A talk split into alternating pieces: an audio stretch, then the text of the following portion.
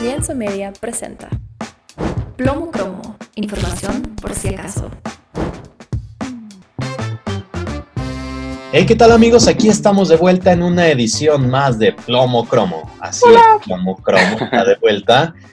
Cristian Cerna, Cris Cerna y Pedro Domínguez aquí en una edición más. Luego de un par de días que estuvimos un poco... de vacaciones. La verdad es que por compromisos de agenda y, nuevos proyectos que tenemos en puerta.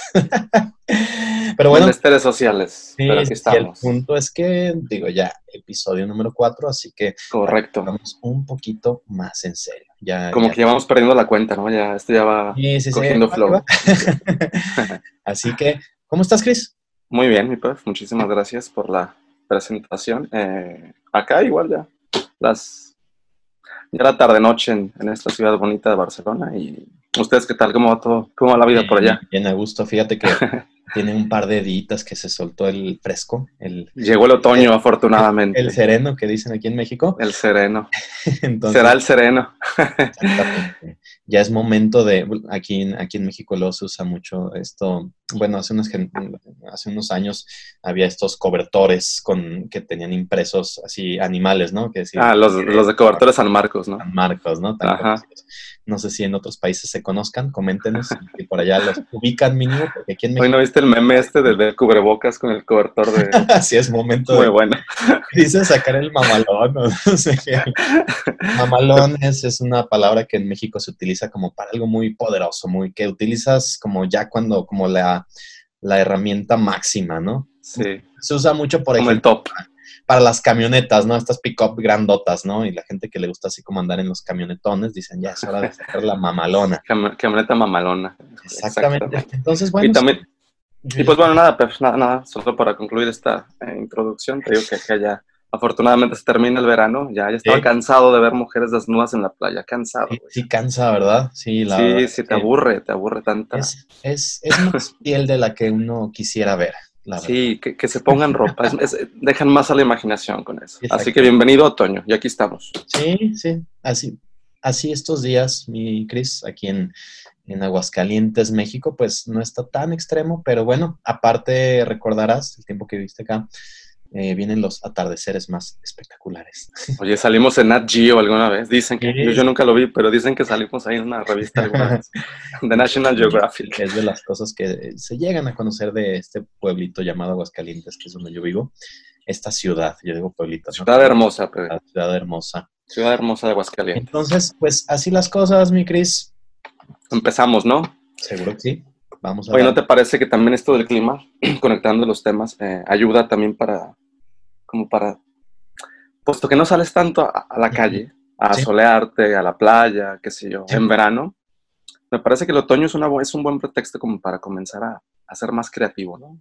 Puede ser, puede ser. Se dice que, por ejemplo, en los países nórdicos, Ajá, su mal clima, es que luego por eso son tan creativos, ¿no? Pues, no se dice. No, no, lo he comprobado, pero... U ociosos, no lo sé, pero... Oye, pues el, diseño escandinavo, ¿no? El diseño sueco, que es súper famoso en todo el mundo. Estos patrones que tienen en Noruega, en, Suecia. Sí, o incluso mismo. la música, ya ves que ya se da mucho la música. el metal o como está.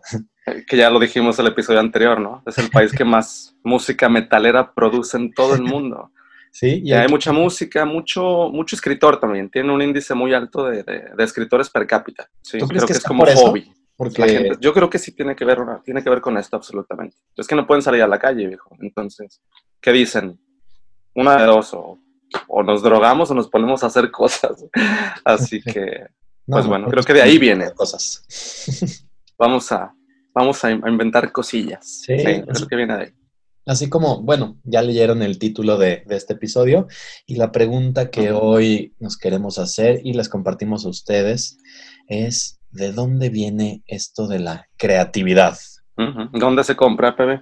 ¿Dónde se compra? que alguien nos avise, por favor. ¿Hay, algunas pastillitas para la creatividad o, o cómo es? ¿Cómo, ¿Cómo funciona? ¿Tú qué crees? Buena pregunta, mi hermano. Eh, pues sí, yo pienso que es la pregunta que mucha gente se hace, puesto que la mayoría de la gente no se cree creativa, ¿no? Todos pensamos que, que, solamente son ciertos elegidos los que logran, hacer, los que logran ser creativos. lo que es un hecho es que no existe un gen único de la creatividad. Esto es una mentira. Esto no se pasa por de generación en generación, al menos en los genes, no. Esto es, un rotundo no. Y lo que también es muy cierto es que es un talento, sí que es verdad que es un talento, que yo pienso que toda la gente tiene, en menor o mayor medida. Esto es importante decirlo. Quizá todos a diferente nivel, pero sí, yo creo que al final del día es un talento que todos tenemos unos más que otros, pero sí. Todos pueden ser creativos. Como tal, esta, una de las definiciones de creatividad es mm. la capacidad para resolver problemas, encontrar soluciones a problemas nuevos o nuevas soluciones a problemas antiguos. Correcto. como tal, eso ahí, tiene más sentido porque muchas veces se asocia esto de creatividad casi como si fuera artístico, ¿no? Como que Cierto. el arte, pues solo los músicos o los pintores eh, son creativos, pero en realidad, pues puede haber profesiones no muy creativas, perdón, no muy mm, artísticas, en las que utilizas la creatividad, ¿no? Por ejemplo. Por supuesto. Imaginemos a lo mejor eh, alguien que se dedica a la contabilidad, pues encontrará maneras creativas de acomodar todos estos flujos, de, llevar una mejor administración. O la creación de algún software, ¿no? Como este del SAP o unas cosas de estas. Disculpen mi conocimiento contable, pero es prácticamente nulo. Amigos pero sí, sí, sí. Mejor, eh, compártanos. no, les dé pena. Si hay contadores escuchando, por favor, ayúdenos. Vamos desde la inocencia. Pero... Oye, pero, pero sí que es verdad que creo que es natural, es natural y es súper entendible como cuando piensas en, en, perfiles creativos, pues se te vienen a la mente estos, estos, eh, estos artistas, ¿no? Que, que son los, los, los, grosos en el tema por excelencia, como, qué sé yo, Da Vinci, se te viene a la mente Picasso, Dalí, pintores siempre, poetas. Eh, quizá lo expresan de manera más, más evidente, ¿no?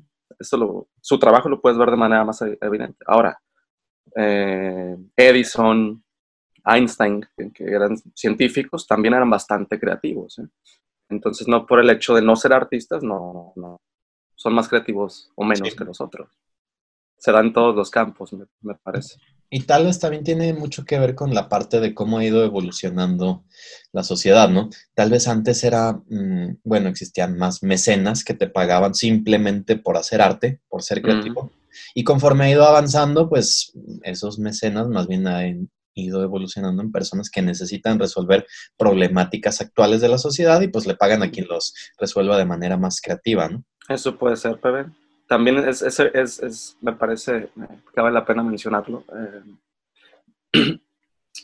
sí, estos perfiles artísticos lo, lo, expresan de manera más, más fácilmente, ¿no? mediante la música, el cine, las, las, ramas de, la, de, las bellas artes.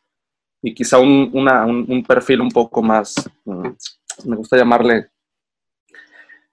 tecnócrata, ¿no?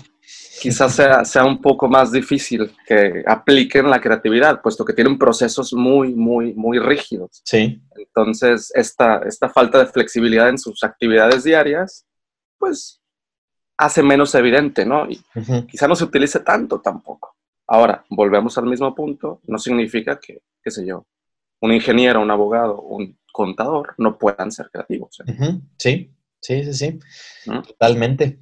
Hay, hay, una frase que dice, eh, los límites nos dan libertad. Mm. Y creo que tiene sentido porque normalmente las personas que a lo mejor experimentan esa creatividad como más, lo asocian como con libertad, con no, no, no sigo reglas, no eh, soy como un ave o una hoja que lleva el viento y lo que sea, pero no aterrizas en ciertas cosas, ¿no? Y a lo mejor hoy estás haciendo esto, mañana te dedicas a otra cosa, y no es como a lo mejor los creadores renacentistas, ¿no? Que se dice que eran buenos para todo, ¿no? Pintaban, pero eran multidisciplinarios, sí, sí. música, pero también, o sea, pensamos como decías, ¿no? Da Vinci. Bueno, Da Vinci era hasta médico, ¿no? como diseccionaba sus cadáveres y sí, sí, sí, sí. Los hacía de manera ilícita, ¿verdad? Porque tampoco era muy permitido. Por cierto. cadáveres. Pero, sí, sí, sí, es muy cierto. Eso también tiene que ver, ¿eh? me parece que hoy en día las actividades que hacemos son mucho más enfocadas, son mucho más... Sí. Y, y, creo que esa parte de, de que nos da libertad, para mí tiene sentido porque, por ejemplo, algo que, que, yo he ido adaptando en mis procesos es el uso de, así como meterte en la caja y empezar a usar herramientas tan básicas como una agenda, ¿no? Entonces, cuando tú ya sabes que tienes ciertas actividades y ya son cosas por las que dices, bueno, de 10 a 2 solo me voy a preocupar por esto y ya sé que de 6 a 8 tengo libre, bueno, a esa hora ya no te estás preocupando de que, ay, ¿qué más tenía que hacer y esto? Y, tienes la mente ahí haciendo un chorro de procesos que no te permiten ser creativos, ¿no? Estás un poco más a la defensiva. En cambio, te bloqueas.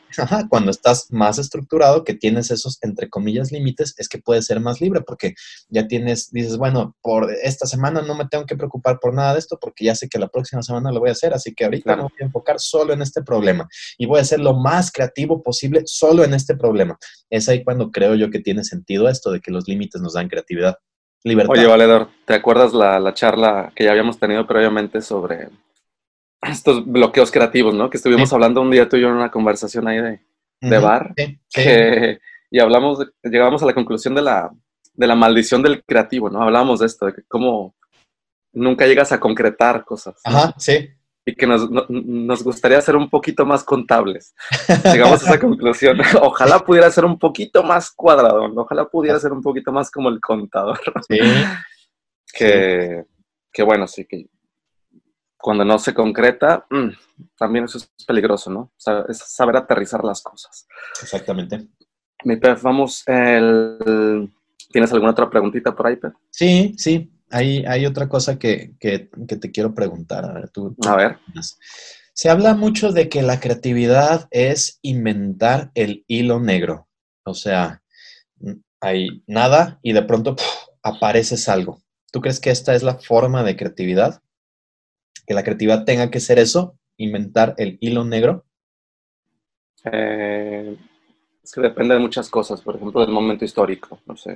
Quizá en el momento que se, que se inventó el hilo negro, pues, pues, pues era necesario, ¿no? Hoy en día, no ¿Quién más. ¿Quién habrá inventado, por cierto? y por cierto, ¿quién inventó el hilo negro? La persona más creativa de la historia. eh, no, pero yo creo que el, eh, hay distintos procedimientos como para, para ser creativo. Lo bonito de la creatividad es que no hay una regla. No hay una no hay algo completamente dicho, ¿no? no hay una regla dorada como, ¿cómo puedo ser más creativo? Existen estrategias, desde luego. Algo que descubrí acá con, el, con esto de, lo que estoy estudiando ahora es que una cosa es ser ocurrente y otra cosa es ser creativo. Y sobre todo cuando lo llevas a un, a un nivel profesional, esto de la creatividad, esto ya requiere muchísimo más trabajo concienzudo, me, parece, en donde quizás sí es una ocurrencia, porque pasa, ¿eh? Dices, ah, algo así funcionaría, pero te tienes que, hay, parámetros en los que tienes que medir si tu idea va a funcionar o no. Entonces creo que va por ahí, ¿no? No es tan fácil, no, no, te puedes, digamos, aventurar a decir, ah, es que yo soy súper ocurrente y soy súper creativo. Hay que ver dónde funciona esta idea, ¿no? Y Exactamente, cómo saber cómo canalizarlo, ¿verdad? Hay, hay un libro eh, que, que, le recomendamos, se llama Roba como un artista. Still Like an Artist. Still Like an Artist. Austin Kleon. ¿Lo, has leído? ¿Lo has escuchado? Eh, le di una ojeada, sí. De hecho, es, es, de, es, de, lectura fácil. ¿eh? Sí, sí, sí. Incluso está escrito así como a mano y, y así. Tiene un diseño, claro. claro, claro. Eh, este autor, Austin Kleon, tiene un, un, estilo muy particular, que él le gusta, por ejemplo, agarrar periódicos y va rayando cosas para formar frases con lo que va dejando libre con el plumón o la pintura o hace collage, bueno, como todo esto, ¿no? Tenía que ser creativo. Pero una de las cosas con las que parte este libro es, eh, viene una frase del Eclesiastés, donde digo, no me lo sé de memoria, pero básicamente enuncia esto de que no hay nada nuevo bajo el sol. Mm. Entonces es interesante porque digo, es uno de los libros más antiguos de la Biblia y ya decían que nada nuevo había bajo el sol. Me parece que se le mm, con el rey Salomón, me parece que fue el libro. Bueno, el punto es eso. Y lo que dice este libro es que no vas a inventar, como decíamos ahorita, el hilo negro. Básicamente, lo que se trata es de encontrar asociaciones que no habías visto previamente.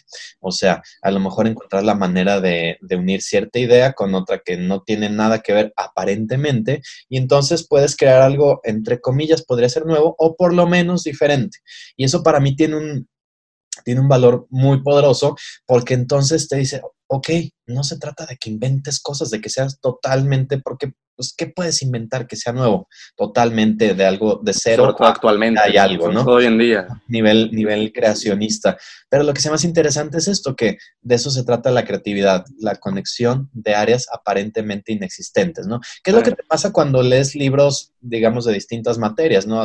Leíste un libro de poesía, tal vez es un puntito, y a lo mejor leíste otro de astrofísica, no sé, y de pronto encuentras una asociación. Logras conectar asocias ideas. ¿no? Entonces, básicamente, eso es lo que se me hace muy interesante acerca de la creatividad, porque luego muchas veces em, dejamos ideas en el tintero porque las consideramos no originales.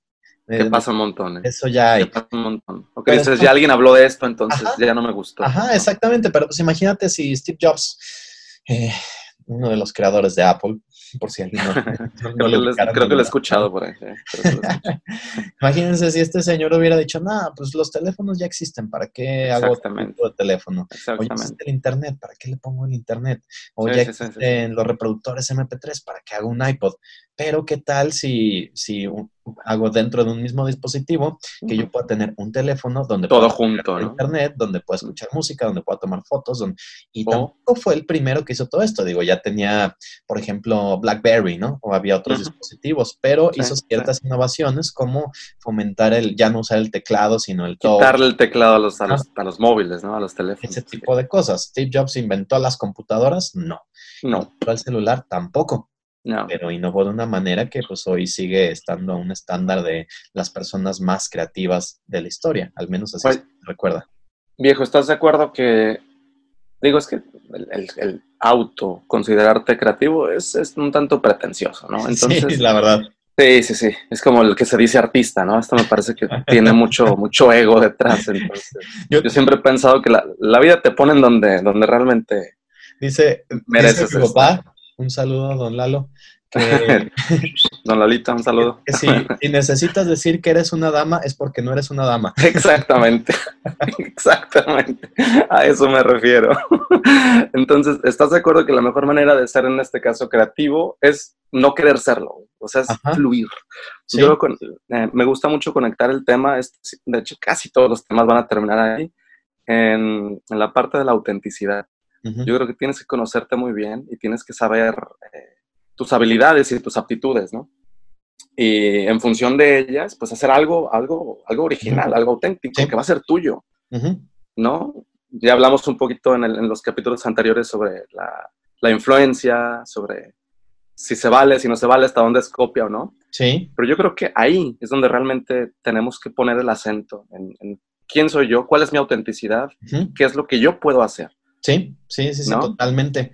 Eh, y ahí está siendo súper creativo porque está siendo tú mismo. Ajá, exactamente. Por ejemplo, eh, no, no, sé si, si en otro episodio habíamos hablado del concepto del Ikigai, que es algo que de la no, creo que japonesa. Básicamente se trata de la intersección de cuatro círculos y donde se unen, ese sería tu propósito.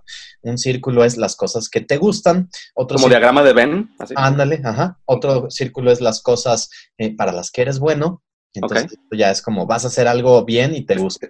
Esto lo estoy escribiendo, ¿eh? lo estoy apuntando. Esto. Además, hay un círculo que, porque dices, bueno, no se trata nomás de que te diviertas, tienes que vivir de, eh, o sea, tienes que tener un impacto en el mundo. Entonces, el tercer círculo es qué está buscando el mundo. Y cuarto, mm. no puedes vivir solamente de ser altruista, necesitas algo que el mundo esté dispuesto a pagar. Entonces, si tú encuentras cosas que, que te gusta hacer, para pues imagínate, que el mundo necesita y que además te pagan por hacerlo con tus habilidades, con tus talentos, con tus herramientas únicas, como trabajo soñado. Es que puedes encontrar una, eh, pues tu esencia, ¿no? Tu propósito. Sí, tu esencia, tu autenticidad. Entonces, eh. hay N combinación de, posibilidades, ¿no? Para cada persona. Cierto, cierto. Esa, ¿cómo, ¿Cómo le llamaste a esta teoría, Pepe? Se llama Ikigai.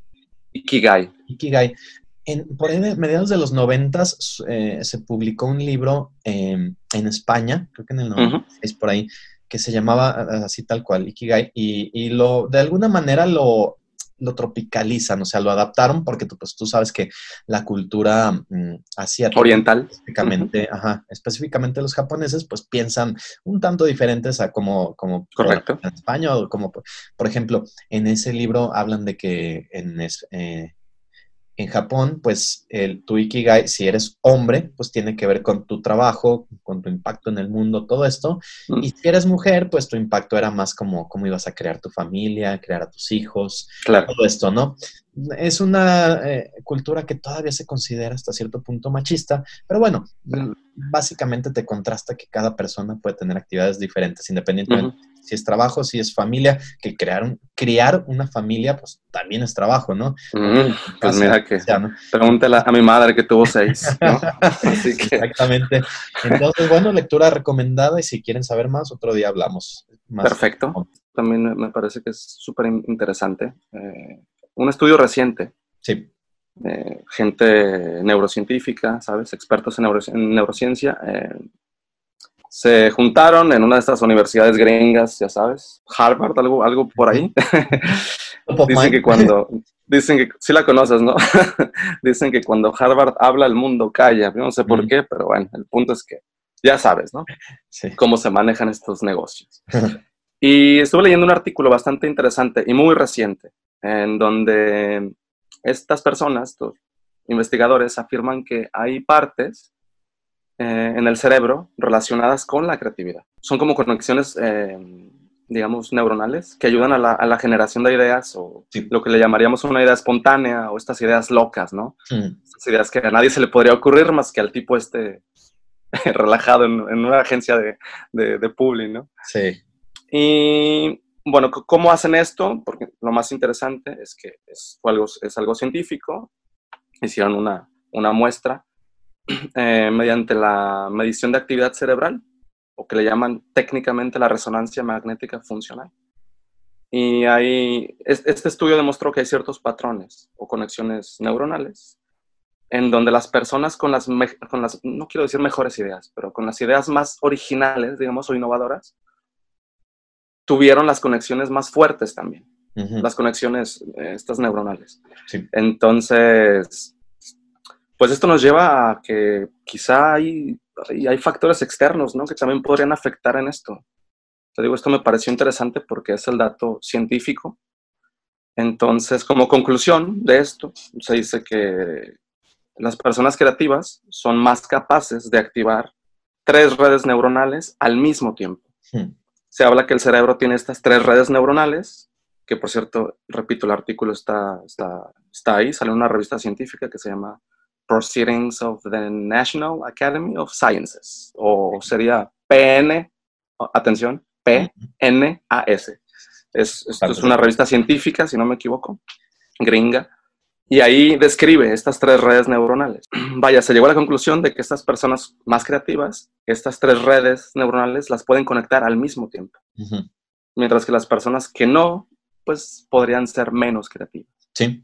Y había algunas variables súper interesantes como el miedo, como la resiliencia, como muchas cosas que ahí lo detallan y pues sí, yo también pienso que a veces la gente, el miedo puede llegar a ser un enemigo muy grande de la creatividad. Sí. Por ejemplo, ¿por, qué será? ¿Por qué crees tú que, que, los niños son tan creativos? Exactamente. Porque no hay un establecido previo, porque, porque son ellos, ¿no? No se les ha no se les ha educado, entre comillas, ¿no? No se les ha enseñado. Programado. Programado, sí, sí, sí. sí, sí, sí. Buscaba la palabra manipulado, pero sí, programado. Dejémoslo ahí. Bueno. Son, libres, son espíritus libres. Es como. Ellos deconstruyen, ¿no? Tú les das, qué sé yo, les das una pluma y lo primero que hace el niño es, qué sé yo, se lo, se lo ponen en el cabello, deconstruyen el objeto funcional. Sí. Y ahí hay mucha creatividad detrás. Juegan a la batería, ¿no? Entonces lo hacen una, una baqueta de, batería, una, una Vic, una plumita. Eh, es como cuando les das un regalo, así, no sé, más o menos costoso, lo sacan de la caja y se ponen con el, la caja. el envoltorio, ¿no? En lugar de con el juguete. Porque pues una caja puede ser lo que sea.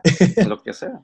Así cual, cual gatitos, ¿no? Como un tanto, sí, sí, sí, sí, yo creo que por eso, pues, tristemente, la mayoría de, las personas, pues, eh, pierden esta habilidad de deconstrucción conforme, conforme crecemos, ¿no? O se nos reprograma.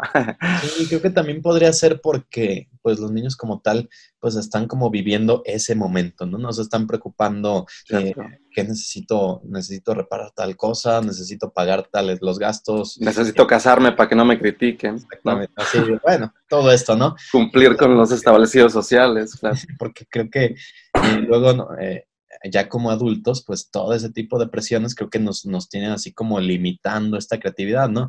Seguro te ha pasado, por ejemplo, cuando estás en una discusión y ya te vas así como molesto, como que no quedó bien claro quién ganó la discusión, ¿ok? Y de cinco minutos después estás así de, ay, ¿cómo no le dije esto? Porque ya te relajaste, ya no estás preocupado por el rebote de argumentos y por ganar y lo que sea. ay, con esto sí le hubiera ganado la discusión. Sí, que también el, ganar, bueno, ya es otro tema, ¿no? El ganar es como, ¿cuál es la necesidad de, ganar? ¿no? Exactamente. Siempre me, lo que tiene, razón con eso, porque creo que pues en esa discusión, pues, ¿quién ganaría? O ¿Quién gana una discusión? Nadie. Ok, llévatelo, sí, tienes la razón, bravo. Pero, pero a lo que voy es que en el momento en el que ya no estás como tan estresado, tan preocupado por eso, es que puedes pensar mejor, tener más claridad y tener mejores respuestas para lo que tú quieras, pero tener sí, respuestas. Sí, sí, sí. Que viene mucho también con el, con el sentido de ser resiliente, ¿no? ¿Sí? de, viejo, de ser, de ser más calmos, de ser más, más, más tranquilos, de ser, de tener mayor paz interior, me parece. A final de cuentas se, resume a esto. Em, ahora, pero hay, profesionales que evidentemente sabes que en las agencias de, de publicidad, pues hay gente súper, súper, súper creativa, ¿no? Eso sí es maravilloso porque entras a la habitación y te encuentras a todos estos como que viven aparte, ¿no? Del mundo. Como que... Siempre me imagino a alguien aventando un avioncito, no sé por qué. Lo más maravilloso de estos tipos, porque te juro que en verdad son así, eh, es que ellos crean todo el concepto para que nosotros consumamos y ellos son los que no consumen. Eso es maravilloso de, los creativos. Regularmente tienen estos perfiles, ¿eh? estos perfiles donde arman perfectamente y aterrizan el, eh, todo este previo procedimiento de, investigación y de planeación de la campaña y tal. Y ellos lo conceptualizan y, dicen, vamos a hacer este spot, vamos a, hacer esta, este producto, vamos a hacer tal. Y, al, final ellos no tienen ni cuentas en, redes sociales, ni se da mucho en el creativo. Se da mucho. Bueno, ya estamos hablando de personas que les pagan por ser creativos, ¿no? Bueno, imagínate. Creo que es el sueño de, de muchos de nosotros. El sueño y al, mismo tiempo como esa presión, ¿no? Así de que, pues a ver de dónde le hago. Hay mucho estrés, güey. Hay mucho estrés en la... Porque sí, hay mucho pues, estrés. eso de vivir de tus ideas es algo interesante, emocionante, pero sí necesitas, pues, tener muy ejercitada esa habilidad, ¿no? Que es más, yo creo que es más... y ya llega, ya llega a ser una creatividad mucho más funcional, como ya lo dijimos. Sí, sí, sí. Pues, saberla aterrizar, ¿no? Saberla conceptualizar. Sí, sí, sí, pues tienen una serie ahí de, herramientas dinámicas y, en realidad pues sí va, va, un poco más, si podemos decirlo así, con ciertas reglas o ciertos límites. Sí. Pero, pero sí, definitivamente. ¿Cuál, ¿Cuál es? ¿Tú utilizas alguna técnica como para... Eso te, eso te iba a preguntar. ¿Conoces alguna tú? Estamos conectados. Sí, de hecho sí. ¿Conoces alguna? La, la, la, la, técnica por excelencia creativa, bueno, yo creo que es el brainstorming, ¿no? A la lluvia de ideas. Lluvia de ideas. Pues. Sí. y, que, y, que, funciona bastante, ¿eh? Sí. Funciona bastante bien la, la, lluvia de ideas. Sí, yo creo que yo tengo una eh, como relación amor-odio con las lluvias de ideas. ¿Por qué? Para quien no, no esté familiarizado con ese término, básicamente se trata de juntar un grupo de personas a decir lo que se les ocurra en el momento, inventar cosas. Lo que sería como el top of mind sobre un tema, ¿no? sí puede lo ser. Primero que tienes en la cabeza. ¿Cómo se les ocurre que resolvamos tal problema? Y están haciendo esto. Y, y, yo los problemas, o sea, sí es interesante porque puedes obtener distintos puntos de vista si se lleva bien esta, esta sesión. Si se sabe llevar la sesión. el problema es que muchas veces pensamos que simplemente juntar y arrojar ideas y pues te encuentras ideas de todo tipo, de cosas que ni sabes qué va a pasar. Eh, de pronto luego hay personas como más influyentes o que imponen más sus ideas y los demás como que medio se apagan y no se animan a opinar. Eso puede pasar. Ahora, muchas veces llegan en ceros o llegamos en ceros porque no sabemos ni de qué se va a tratar. Algo que, que, que veo que funciona mucho cuando vas a hacer una lluvia de ideas es, por ejemplo, hablas un día antes, un tiempo antes con tu equipo y les dices, oye, vamos a, trabajar en, vamos a buscar una solución, una idea para esto. Así que nos vamos a juntar mañana a tal hora, ve pensando a ver qué se te ocurre y llegas ya con investigación, con ideas ya pretrabajadas y todo esto. Ahí, sí creo yo que puede funcionar más. Menos espontáneo, ¿no? Ajá, volvemos a esa parte de un poquito de estructura para después ser libre, ¿no? Hacer, claro. Oye, no vayas a terminar tú siendo contador o ingeniero, mi hermano. ¿eh? Creo que vas a estudiar otra carrera ahora. Puede ser, puede ser. No, fíjate que últimamente, o sea, es que sí. Que no tiene nada de malo, pero. No, no, no, no, no, no, no, digo, ¿Sabes a dónde voy? Hay, muchas personas que les apasiona esta situación o esta, este tipo de actividades, además de que son necesarias. Está, el mundo está dispuesto por este tipo de actividades. El mundo funcional se lleva Sí, pero a lo que voy es que hace un tiempo, y creo que algo muy bonito que he descubierto ahora en esta parte de, de vivir de ideas, es la organización o, como entender esta parte de, productividad. Cómo, te organizas mejor, cómo agendas tus actividades. Mm. Y, una cosa para mí que como que me voló la cabeza fue darme cuenta que productividad no necesariamente tiene que ver con hacer más cosas, llenar tu agenda de más actividades, más eh, todo el día, que es algo que, que, ahora, bueno, este periodo de contingencia como que se nos metió esa, esa idea, ¿no? Ok, vas a estar en tu casa, pero tienes que aprovechar el tiempo al máximo, tienes que leer más libros, hacer más ejercicio comer mejor, descansar mejor, atender más a tu familia, convivir más con tu familia. Y es así, espérate, espérate, espérate, no, pues, súper estresado. Y luego todavía te amenazas diciendo que, y si no hiciste todo eso, pues entonces lo que te faltaba no era tiempo. Pero la, por, la, productividad en realidad no es eso de hacer más cosas, es saber qué cosas vale la pena hacer. Hay una hay una máxima de Warren Buffett, que es, que es uno de los hombres más, más ricos del mundo. Algo debe saber sobre productividad, independientemente de si el capitalismo, lo que quieras. Hay una dinámica que se me hace un, genio lo, lo, que este señor hace. Hace cuenta, eh, eh, estaba como en un mastermind, un grupo de personas que estaba asesorando y les dice, a ver, vamos, si ustedes quieren lograr sus objetivos, las cosas que se están proponiendo, que para ustedes son importantes, vamos a hacer una lista. Por favor, hagan una lista de las 20 cosas que para ustedes son más importantes y que quisieran estar logrando en los próximos em, cinco años. En un mediano plazo, ¿no? Todos se ponen así como uno, dos, tres, ya cuando unos llegan al 18, otros se quedan por ahí del 15, lo que sea. Y luego les dice, ok, bueno, pues van a tomar un plumón y van a subrayar las cinco principales, las cinco que ustedes digan, estas son las que quiero lograr primero. Ok, okay. ya las subrayas. Bueno, todas las demás, agarras el papel y te olvidas de todas esas. Pero si son importantes, sí, sí, sí, pero la verdad es que solo si realmente te enfocas en ciertas cosas es que puedes llegar a realizarlas. Si no, vas a estar haciendo poquito por acá, poquito por acá y tu energía va por todos lados, ¿no? Se me hizo una manera muy ordenada, muy estructurada de realmente lograr esas cosas. Sí es creativo, pero con límites. Volvemos al punto. Sí, técnicas de creatividad. Mira, hay otra que, que me gusta mucho y tiene que ver también con ser como niño. ¿Cuál será? Eh, no me refiero a vestirte como Chabelo, ¿no? Y llegas. Tú tienes, tienes algo con Chabelo, tienes una fair con Chabelo. claro, claro. Es, como mi mentor espiritual.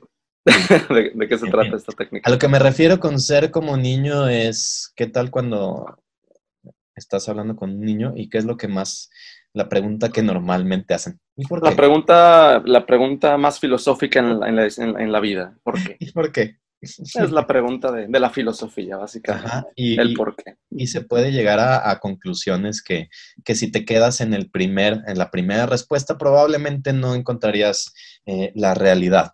Por ejemplo, eh, hay, hay, una historia de que, de que está un niño viendo a su mamá cocinar, estaba cocinando un pescado y y ve que su mamá le corta la, cola al pescado y la mete al sartén. Y le dice, oye mamá, ¿y por qué haces eso de cortarle la cola al pescado?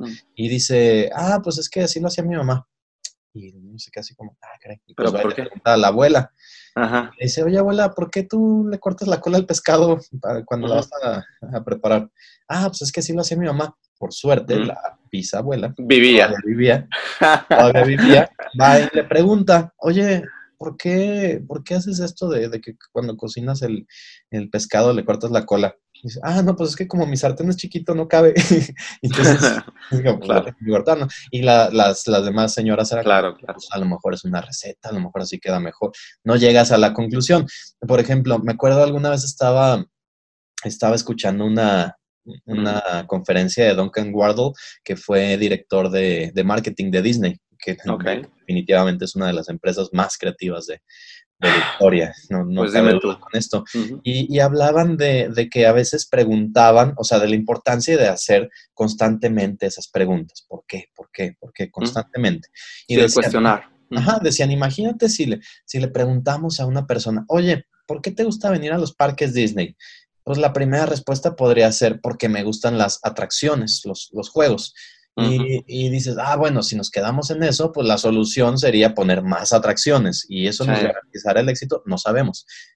Oye, ¿y por qué te gustan esas atracciones? Ah, bueno, pues lo que pasa es que yo de, de niña eh, venía con mis papás y nos la pasamos todos muy, muy bien, en familia. Experiencia, ¿no? dejó muy buenos recuerdos.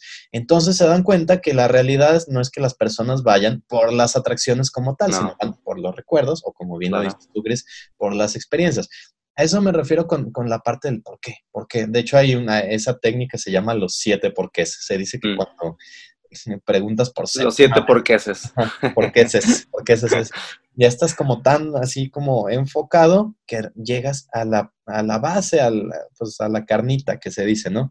Y a la carnita. es como otra forma de realmente encontrar respuestas, pues sí, creativas. Sabes que esta sí que, sí que me, la, me la saco de la manga, pero afortunadamente lo he estado eh, haz de cuenta que cuando agarro algún autor, independientemente sea cineasta o pintor o alguna cosa que me guste ver, o filósofos, me gusta leer como todo de ese filósofo o de, o de, esa, de ese artista, como ver todas sus películas, porque aparte soy súper olvidadizo y luego digo, ah, creo que esta ya la había visto o esto ya lo había leído. Entonces, por eso me gusta agarrar así como, no sé, tres, cuatro libros de ese autor y leerlos todos. Entre ellos hay un, hay un filósofo francés eh, muy famoso que es Jacques Derrida, Jacques Derrida. Y este, este tipo habla sobre la deconstrucción. De hecho, es su, es su aporte más importante en la, en la, filosofía. Y él habla sobre esto, que tiene que ver mucho con, con deconstruir y, digamos, como violentar hasta cierto sentido los, los establecidos sociales, como, como, de hecho, filósofo, ya sabes, se mete a deconstruir eh, el amor, la amistad, el matrimonio, se mete con temas grosos, ¿sabes? Con temas eh, que están súper, súper eh, arraigados en nuestra sociedad. Y él los deconstruye mediante la pregunta del por qué. Sí, pero ¿por qué te casas? Sí, pero ¿por qué haces esto? Sí, pero y, y, va, y va, y va, y va, y va. Y lo más interesante es que no lo hace con un fin pesimista, como la gente llegase a pensar o a creer. Es como este güey solamente quiere romper las pelotas, ¿no? Solamente me está diciendo que la amistad real, una, una, amistad genuina no existe. Este tipo me está diciendo que la amistad o el amor no existen. Porque él dice que todo es conveniencia. Sí. Entonces, pero el punto no es ese. El punto es que mediante este, este, esta conclusión, tú puedes realmente llegar a ser un buen amigo, ¿sabes? O sea, que llegas realmente como a la, a la autenticidad del concepto. Y es re interesante que dicen mis amigos argentinos es, es, es, muy bueno. Este tema me pareció que... Ahí estoy ahora, ¿eh? Todavía no, termino, pero de eso trata medianamente. La deconstrucción. Sí, creo que yo había escuchado esa parte también como filosófica, como digo, una de las preguntas así más comunes y menos respondidas, que es para qué, por qué hacemos lo que hacemos o por qué estamos en este mundo. Y te habla de eso, de que podemos cualquier actividad que tú, así, por ejemplo, ¿por qué trabajas? No, pues para, para eh, ganar dinero. ¿Y para qué quieres ganar dinero? Ah, pues para poder comprar cosas. ¿Y para qué quieres comprar ¿Pero para ah, qué? Pues, ajá. Todas esas, o sea, cuando llegas al final, parece que todas llegan a dos, dos cosas, a dos respuestas.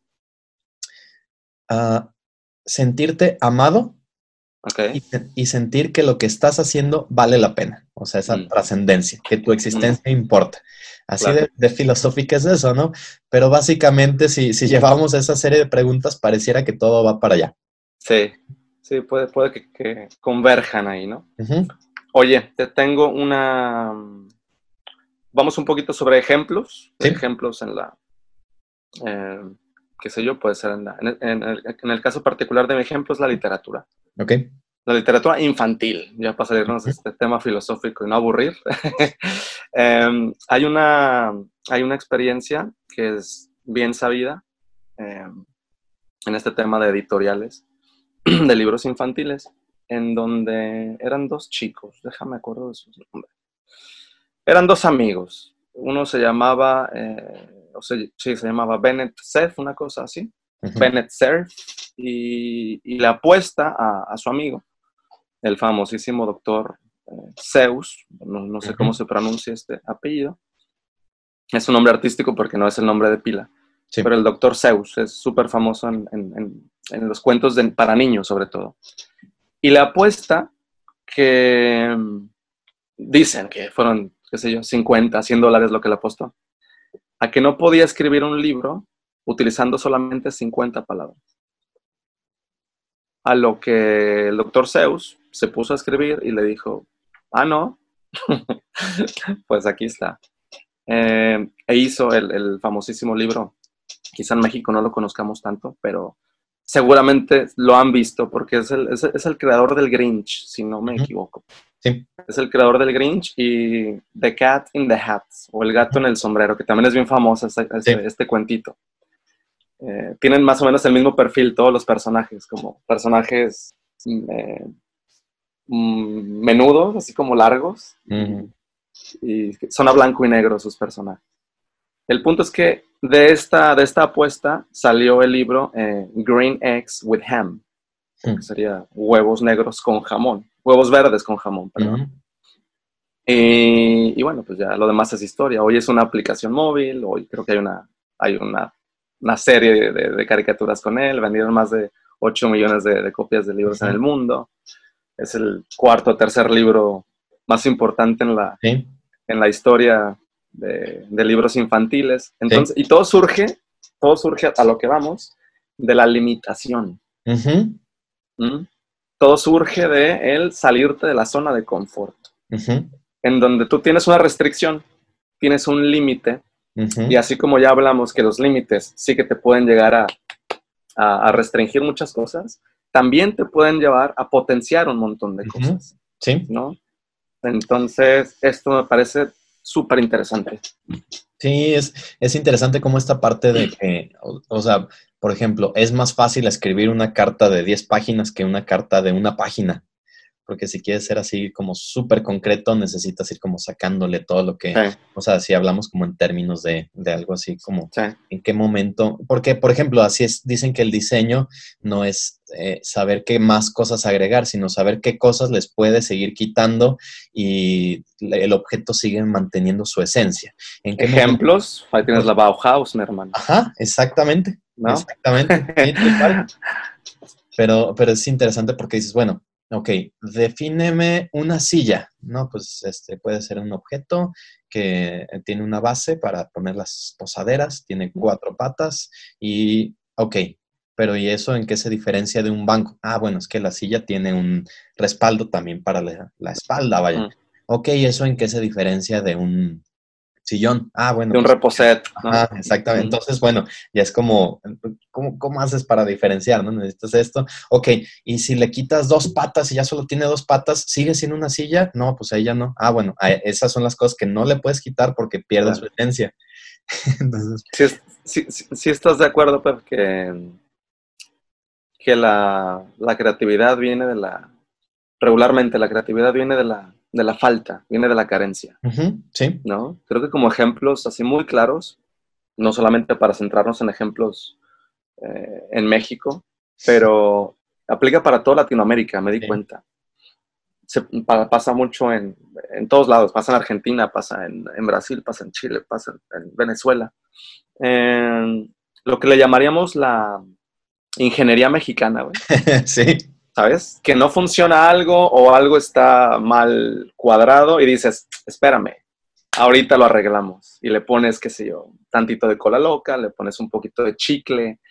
Eh, creo que el mejor ejemplo de esto es cuando llegas a un restaurante y las mesas, puesto que no todos los pisos en el mundo están perfectamente bien nivelados, ¿no?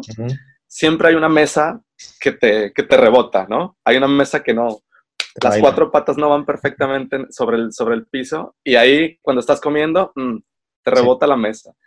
El, servilletazo, ¿no? es eh, típica ingeniería mexicana que dices, aguántame. Agarramos la servilleta, la doblas y la metes debajo de la pata. Mira. Asunto arreglado. Eso es creatividad, Eso está resolviendo un problema. Sí, Sí, sí, sí. Porque, por ejemplo, y, depende también mucho de esto que mencionas de los límites. Pienso, por ejemplo, en la cultura eh, de Estados Unidos. No pasa eso. Tienen más presupuesto y a lo mejor a la primera que se les descompone una tele, en vez de intentar repararla, pues la tiran y se compran Exacto. otra. O simplemente porque salió una más nueva, aunque la otra todavía sirve, pues la, la, dejan ahí prácticamente en, México o Latinoamérica en general, pues le sacamos el máximo provecho a las cosas siempre que podamos. Y las, las reciclas y dices, no, no, no, todavía sirve, espérame, aguanta. Los, los bochitos, los Volkswagen. Exacto. ahorita se te arma, me re, espérame. Sí, acá por ejemplo, pues, cuando, no sé, hace un tiempo mi, bicicleta se, se, ponchó, se pinchó. Y descubrí que no hay, no hay agencias, estas típicas agencias donde llegas y te, y te hacen el parchecito por 5 o 10 pesos. Sí. No hay acá. Tienes que comprar prácticamente otro neumático. Tienes que ir a la agencia, pero como agencia más top, ¿sabes? Y te, cuesta 25 euros que te arreglen un pinchazo. Dices, oye, es un pinchazo que yo lo puedo hacer. Entonces lo que, lo que descubrimos, lo que descubrí es que vas con los chinos, compras, compras parches ahí de, de, 2 euros y tú lo haces. Ah, Pero no existe ese servicio como tal. No hay. ¿Sabes? Porque no hay necesidad. Entonces, al no haber necesidad, pues también viene viene lo otro pegado, ¿no? Que es la falta de creatividad. Como en, ciertos países donde, pues, eh, tienen más presupuesto, hay personas que no saben... Más infraestructura también. Sí, no saben ni siquiera cambiar un foco. Exactamente. bombilla. Prefieren pagarle a alguien para que haga ese tipo de cosas cuando para aquí es como, ¿cómo? sí, sí, sí. Sí, sí, sí. Pero bueno, eso mismo, las limitaciones nos hacen más creativos. Cierto. ¿Cuál fue otra? Bueno, no, no, no. Ahora no, no me va a venir a la mente. Pero el otro día con... Sí, sí, sí, el otro día también me pasó algo. Pero bueno, en fin. Sí. Eh, proseguimos. Pepe, ¿qué crees? Llega el momento en el que... Es que ya me estaba agarrando la sed, mi hermanito, y creo que ya vamos, vamos, eh, es el sonido sexy, el sonido de la vida. Entramos a la, a la actividad, ¿te parece? Venga, no sé de qué se trata, pero... Aquí está aquí está el momento de la cerveza que nos indica que vamos a empezar con la actividad. Yo creo que a la gente le interesa saber, te lo digo a título personal, yo te considero una persona súper creativa y si por algo me caíste bien, güey, fue porque en la, en la, son como estos, mm, ¿cómo llamarle, amigo? Em, coincidencias en las que tú mismo te proyectas, ¿no? Es como cuando llegas a un salón de clases, ¿quiénes son las personas con las que te quieres juntar? Pues los que se parecen a ti, ¿no? Los que escuchan la música que tú escuchas, los, sí. etcétera. Yo me acuerdo que tú eras de los únicos, güey, que preguntaba y que hablaba cosas distintas. Y dije, este güey va a ser mi amigo. Entonces, así, dije, este güey, este güey nos, nos vamos a entender. Y, mira, y vaya que pasaste por muchos salones, ¿eh? y, mira que... Gracias. sí, sí, sí, lo sé. Y, y me siento feliz por, por ello. Eh, mira, Vamos a hacerlo así. Entonces, a lo que voy, em, me interesa saber cuál es tu, tu, estrategia o qué haces, ¿no? Yo, ya te dije, no, no me considero creativo porque es pretencioso. Pero pues hay gente que te lo dice, ¿no? De pronto escuchas y, oye, es que pregúntale a Cristo, pregúntale a, ya sabes, los amigos incluso, etc. Yo tengo ciertas herramientas, ciertas em, em, estrategias como para lograr ser más creativo. Entonces, si te parece la actividad, tú me dices las tuyas, yo te digo las mías. Ok. a la gente le puede servir. ¿Te parece? Ok, perfecto. Comienzas. Estrategias para generar creatividad. Ok. Eso. La, la, la que me viene a la mente es una que llamamos el ¿y qué más? El ¿y qué más? Básicamente. El ¿y qué más? De, por ejemplo, cuando eh, quieres ir a hacer un trámite o algún lugar donde personas se caracterizan por no ser muy flexibles, que para todo le oye, es que necesito esto. Uy, no, no se puede porque tal cosa. Y bueno, ya que, no, no, tampoco, no, menos. Entonces, como que siempre tienen un no porque, o sea, tienen un por qué no se puede para cualquier cosa, ¿no? Y aquí al contrario, lo que buscamos, o sea, porque si te fijas, eh, si, eh, si tú intentas eh, proponer alguna idea, ahí te la matan. Oye, esto, no, no se puede porque tal. Ok, bueno, puedes empezar desde cero. O bueno, ah. entonces, ¿qué tal es? No, porque tal. Pero si en vez de eso hacemos el ¿y qué más? Es interesante porque ahí pasan dos cosas. Pueden ser ideas locas, no tienen que tener sentido, al menos no en ese momento. Alguna coherencia. Pero, pero lo, interesante es que das flujo a la, a la, creatividad. O sea, de lo que se trata es de proponer una idea y en vez de decir es buena, es mala, dices, ¿y qué más? Por ejemplo, ahorita que hablábamos de, la silla, ¿no? Así, bueno, ¿cómo sería tu silla? No, pues me gustaría que sea una silla color azul con, con cojines color verde. Ah, ok, ok. ¿Y qué más? Ah, bueno, pues me gustaría que trajera bocinas y que esas bocinas eh, fueran Bluetooth y que además eh, se pudiera meter al agua. Ah, ok, ¿y qué más? Ah, bueno, pues a mí me gustaría que, que pudiera volar esa silla.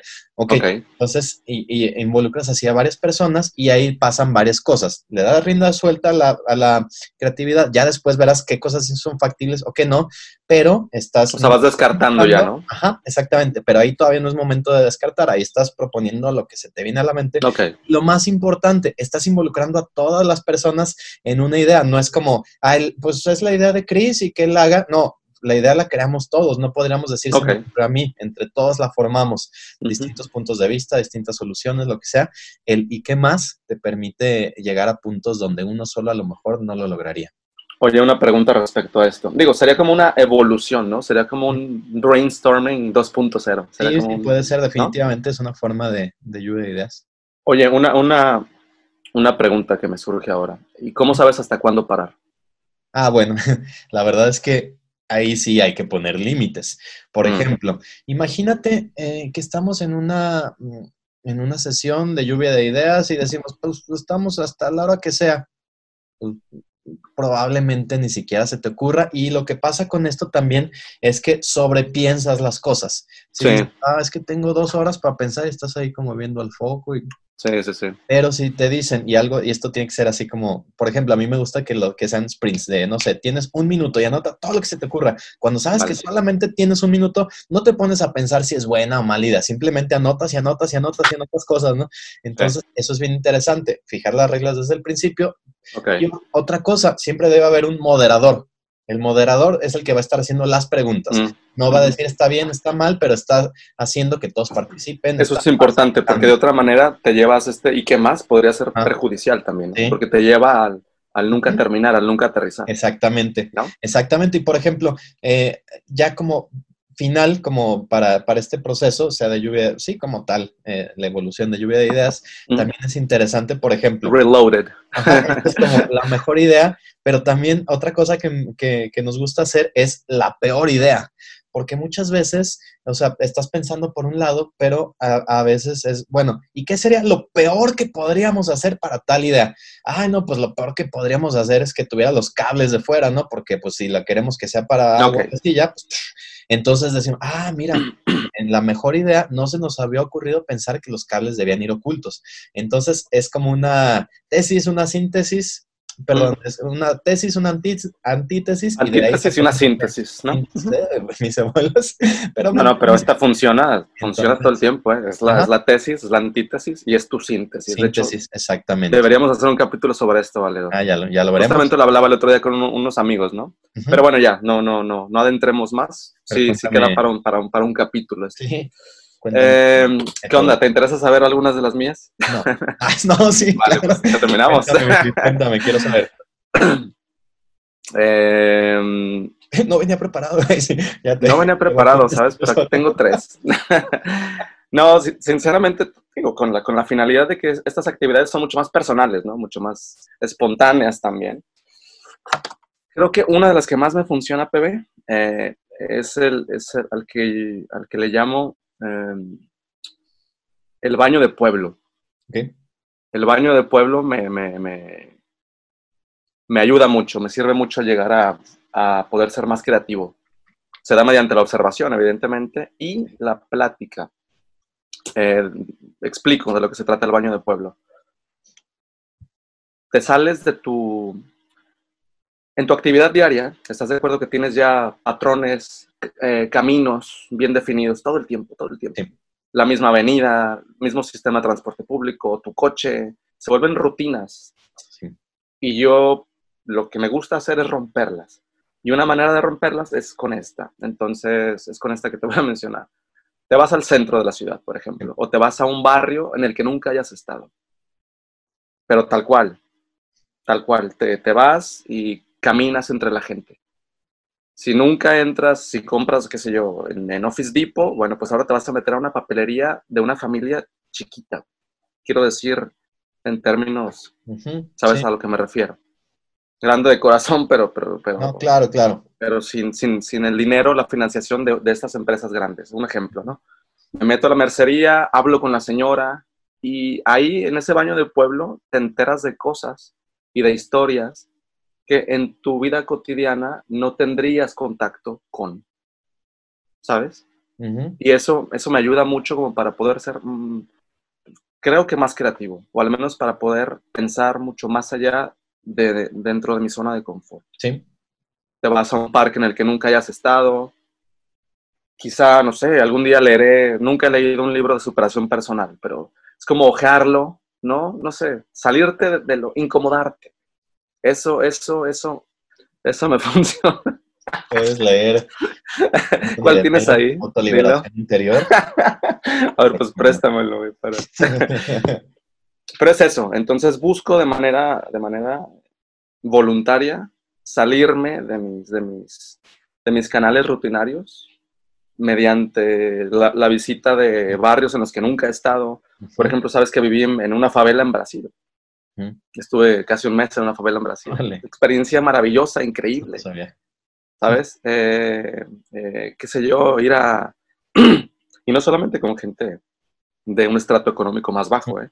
También haces lo contrario, te vas con, con los pudientes, ¿no? Te vas con, qué sé yo, te, te, mezclas ahí con alguna, con la clase política.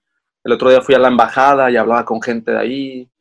Yo creo que cuando eres capaz de saber, esto le llaman suboptimar, cuando eres capaz de suboptimar mediante estos eh, baños de pueblo, creo que te vuelves una persona mucho más, eh, con más recursos, ¿sabes? Sí. Para solucionar problemas. Sí. Eso me gusta hacer bastante. Hablar con vagabundos en la calle, eso es maravilloso. Hmm. Maravilloso. Órale, eso creo que no, no recuerdo si lo hice alguna vez, pero... El baño de pueblo funciona. Básicamente es ver con ojos nuevos, ¿no? Sí, porque estás viendo, volvemos al mismo principio de Derrida. Estás deconstruyendo. Volvemos al principio del niño. Estás deconstruyendo. Estás viendo con, ojos no propios. Estás viendo con ojos, ¿sabes? Con otros ojos estás viendo. Y eso yo, yo pienso que te, enriquece mucho. Sí. No solamente como ser humano, sino como, como profesional. Porque ya cuando te dedicas a esto de las ideas, sabes cómo dar mejores soluciones a ello. Sí. ¿Sabes? Así que el baño de pueblo, Pep. Sí, y esa es realmente la importancia, por eso dicen que viajar te abre tanto la mente, ¿no? Porque estás viendo paisajes distintos, culturas distintas. No necesariamente hablamos de que si más o menos recursos, nivel alto, nivel bajo. No, no, no, no, no, no, no, no, Culturas distintas te, dan unas perspectivas totalmente nuevas. Entonces. Simplemente salir, salir del. Mira, me acuerdo, me acuerdo un montón, ya. Ya no tengo otra, ¿eh? Así que nada más me acuerdo que una vez en Aguascalientes yo trabajaba con, al mismo tiempo, el mismo año, me tocó trabajar con niños en, ¿cómo se llama esta? En bosques. Estaba al lado de Endeleca, allá para la zona norte, pudiente de la ciudad. Sí. Y al mismo tiempo trabajaba en la, en la, mañana. ¿Cómo? Saludos, amigos de Bosques. Saludos a todos. Bosques International School. por cierto. Y a todos los institutos de Corea del Norte. Sí. Y creo que era Leica o el Cedros, no me acuerdo. El punto es que estos, estos colegios, ya sabes, particulares, daba clases ahí y al mismo tiempo estaba dando clases en la mañana en una escuela pública de muy escaso recurso. Y ese tipo de, exposición te ayuda a ver cosas completamente distintas, completamente... Es, es interesante esto, cómo funciona. El baño de pueblo creo que es una técnica infalible. Órale. Para, para ser creativo. ¿eh? Sí, qué interesante. O sea, porque sí, a, pesar de que sean niños dentro de la misma ciudad. de la misma edad. Mismo tiempo, la misma edad, sí, perspectivas totalmente distintas. Son, son vidas completamente opuestas, ¿no? Qué interesante, sí. Y eso te enriquece a ti un montón, un montón.